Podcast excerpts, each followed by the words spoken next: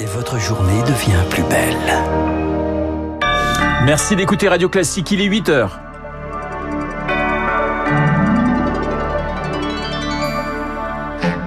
La matinale de Radio Classique avec Renaud Blanc. Un repas chargé à l'Elysée ce soir au menu pour Emmanuel Macron, Elisabeth Borne et leur ministre, toujours en plat principal, la réforme des retraites. Il était mon invité à 7h40, nous allons réentendre le témoignage de Sergueï, un franco-russe de 36 ans. Comme des milliers d'autres, il fuit son pays pour échapper à la mobilisation militaire. Trois fuites repérées sur les gazoducs Nord Stream en mer Baltique. L'Union européenne pointe un sabotage. On en parle avec mon invité, le général Trinquant. Radio Classique. Et le journal de 8 heures nous est présenté par Léa Boutin-Rivière. Bonjour Léa. Bonjour Renaud, bonjour à tous. Un dîner qui s'annonce salé donc ce soir à l'Elysée. Oui, un gros morceau au menu, la réforme des retraites. Emmanuel Macron, Elisabeth Borne et les ministres concernés réunis. La chef de l'exécutif promet qu'elle dévoilera sa méthode d'ici la fin de la semaine. Mais l'autre objectif de ce dîner, Victoire Fort, c'est de remettre les points sur les i dans la majorité. Sur la table, deux scénarios. Faire passer cette réforme via un amendement au projet de loi de financement de la sécurité sociale ou via un texte indépendant un peu plus tard. Et quelle que soit l'option choisie, c'est dans ces rangs que l'exécutif a le plus de soucis à se faire. Une réforme d'ampleur comme celle-là, les députés de la majorité l'attendaient pour être force de proposition, amender, retoquer. Même la présidente de la Chambre, Yael Braun-Pivet, y est allée de son grain de sel. Il faut prendre le temps de la concertation, dit-elle, sortie diversement apprécié. Alors dorénavant, le ton change chez les ténors de la majorité. Elisabeth Borne demande à tous les membres de son camp de s'exprimer d'une seule voix, histoire de calmer le modem opposé à un passage éclair de la réforme. Et en sous-texte, la Macronie prépare les esprits à l'utilisation d'un 49-3 qui transformerait automatiquement le débat en pour ou contre le président, de quoi calmer les députés trop disaires sur le sujet. Et un autre chantier du gouvernement, la santé. D'après une étude ministérielle publiée ce matin, plus de 4300 lits d'hôpital ont été fermés en 2021, conséquence de la crise sanitaire, mais également du manque de personnel. En bref, une nuit sous haute tension à Alençon dans l'Orne. Plusieurs voitures ont été incendiées, des tirs de mortier lancés contre les forces de l'ordre et des barrages dans les rues. Le calme est finalement retombé vers 2 heures du matin sans qu'il y ait de blessés. 8 heures de à Paris, une heure de plus à la frontière russe, une frontière où se précipitent des milliers d'hommes, des jeunes et des moins jeunes. Et ils prennent la fuite depuis que Vladimir Poutine a annoncé une mobilisation partielle.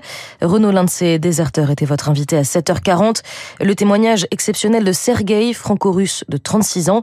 Il est arrivé hier à Tallinn en Estonie après un long trajet dans l'angoisse depuis Moscou. Si on parle d'angoisse et de peur, oui, avant le passage des deux frontières, les gens dans le car, on parlait pas beaucoup, mais en arrivant à la frontière russe, vraiment les gens parlaient encore moins. Au niveau du contrôle des papiers, il y a deux choses qui m'ont surprise. Déjà, l'attention portée aux personnes étrangères ou ayant d'autres passeports que le passeport russe de la part des autorités russes et d'autre part, la quantité de questions posées par les autorités estoniennes comme quel est le but de votre visite, où allez-vous vous arrêter. La personne a même vérifié le numéro de réservation de mon avion pour s'assurer que je ne resterais pas en Estonie et que j'allais bien continuer mon voyage vers la France. Ça a duré quatre heures, hein, tout ça. Une fois que nous avons passé la frontière estonienne, on a senti un sentiment de libération, de soulagement, de soulagement. L'entretien avec Sergueï est à retrouver en intégralité sur notre site radioclassique.fr.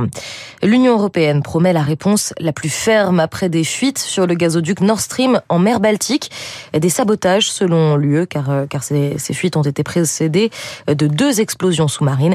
On en reparle dans quelques instants avec l'invité de ce journal, le général Trinquant. En attendant, focus sur l'économie britannique qui prend un coup de froid. 10% d'inflation, la livre sterling au plus bas depuis 37 ans, le moral des ménages en berne, le climat économique britannique est gris, très gris, et le budget annoncé vendredi dernier ne promet pas d'éclaircie, car Eric Kioch, les milieux économiques ne sont pas vraiment rassurés par l'objectif d'enrayer le cercle vicieux et d'atteindre 2% et demi de croissance. Le quoi qu'il en coûte à la sauce anglaise. Face à la crise, le gouvernement britannique a présenté un budget dispendieux. Explosion des dépenses publiques et peu de recettes, analyse Renaud Foucard, économiste à l'université de Lancaster. C'est un budget de dépenses publiques à peu près infini, puisque l'État garantit qu'ils vont acheter à n'importe quel prix sur les marchés de l'énergie cet hiver et la revendre à un prix fixe subsidié pour les consommateurs. Total du chèque 100 à 200 milliards milliards de livres rien que sur les énergies. Dans le même temps, Londres annonce des baisses d'impôts. La facture sera donc réglée par un emprunt supplémentaire de 72 milliards de livres, de quoi creuser la dette britannique. Le problème, c'est que quand on commence à s'endetter massivement, au moment où ça coûte de plus en plus cher de s'endetter, ça fait un cercle vicieux et donc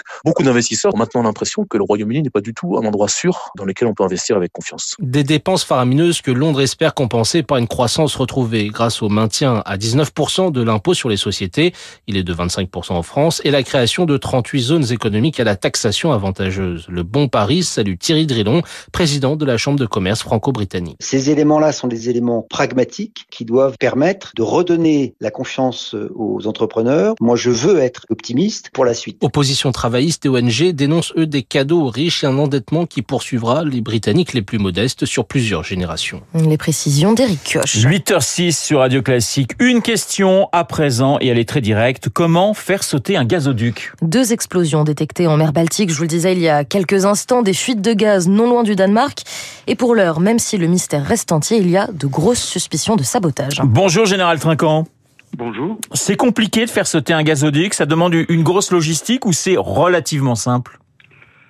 Écoutez, euh, ça dépend évidemment de la profondeur à laquelle se trouvent les tuyaux. Il se trouve que les explosions sont passées entre la Suède et euh, le Danemark, là où les fonds sont peu profonds, environ 40 mètres. Donc euh, ça veut dire que des, des, plongeurs peuvent très bien aller déposer des charges euh, qui exploseraient et qui créeraient les trous. Il semblerait que les autorités danoises n'aient pas de doute sur le fait que ça vienne d'une explosion à cause des euh, des indicateurs sismiques euh, qui ont indiqué que ça, ça était des charges extérieures probablement qui ont fait sauter les deux gazoducs euh, avec trois charges. Donc ça signifie que quelques plongeurs, un commando assez réduit peut peut être derrière cette, ces explosions. Oui, parfaitement. Les nageurs de combat s'entraînent à ça, c'est-à-dire l'infiltration discrète, la pose de charge, avec des minuteries qui font que ils s'en vont, euh, sont récupérés et que les charges explosent par la suite. Alors évidemment, il est impossible, à mon général, pour les États de surveiller de façon totalement efficace des, des centaines de kilomètres de tuyaux sous-marins. Oui, tout à fait. Et il faut, euh, il faut observer que ces, explosions ont eu lieu sur des gazoducs qui ne fonctionnaient plus, mais au moment où était ouvert le gazoduc entre la Norvège et la Pologne, passant par le Danemark. C'est-à-dire que ça peut être un avertissement, c'est le premier point. Ça peut être aussi euh, une façon de faire monter les cours. Euh, Général Trinquant, l'Union européenne parle de sabotage. Certains pointent la Russie du doigt. C'est votre sentiment également? Alors moi, je n'ai aucune indication, euh, donc euh, je, je, ne m'avancerai pas là-dessus. Je pense qu'il faut que l'enquête progresse, c'est-à-dire savoir si des bateaux ont approché, si un sous-marin a approché, si des gens sont infiltrés par la terre. Euh, il y a toute une euh, une, euh, une enquête à faire.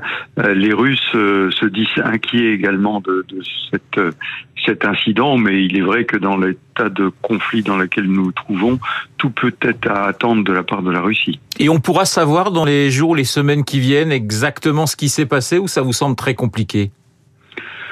Non, ça me semble pas très compliqué. Ça, ça demande, je le répète, une enquête euh, précise et en fonction de ce qui sera découvert, de la volonté de ceux qui auront fait les enquêtes, parce que ça va être des enquêtes secrètes, de pouvoir révéler les causes et euh, de donner les éléments d'identification. Merci, Général Dominique Trinquant, d'avoir été ce matin sur l'antenne de Radio Classique. Cette information pour finir, Léa, les poubelles françaises débordent toujours. Oui, oui, c'est l'alerte lancée par la Cour des comptes hier. Trop d'ordures ménagères par rapport aux objectifs pour l'environnement et pas assez de recyclage plastique.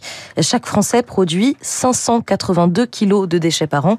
L'objectif, c'est 501 kilos d'ici 2030 et pour cela, eh bien, la Cour des comptes prévient, il va falloir mettre un sacré coup d'accélérateur. Le journal de Léa Boutin-Ruivière le journal de 8 heures. Oui, un journal où il n'y a rien à jeter. Il est 8h09. Dans un instant, nous allons retrouver Guillaume Durand qui est en pleine forme. Arthur Berda, absolument. Arthur Berda du Figaro pour son édito politique. Et la star de l'info, il s'appelle Hubert Védrine et c'est l'ancien ministre des Affaires étrangères, Guillaume. Absolument. Nous allons parler évidemment des référendums et de la manière dont les Occidentaux pourraient dissuader Poutine d'appuyer non pas sur un bouton car il n'existe pas, mais d'enclencher un code qui commence à faire frémir.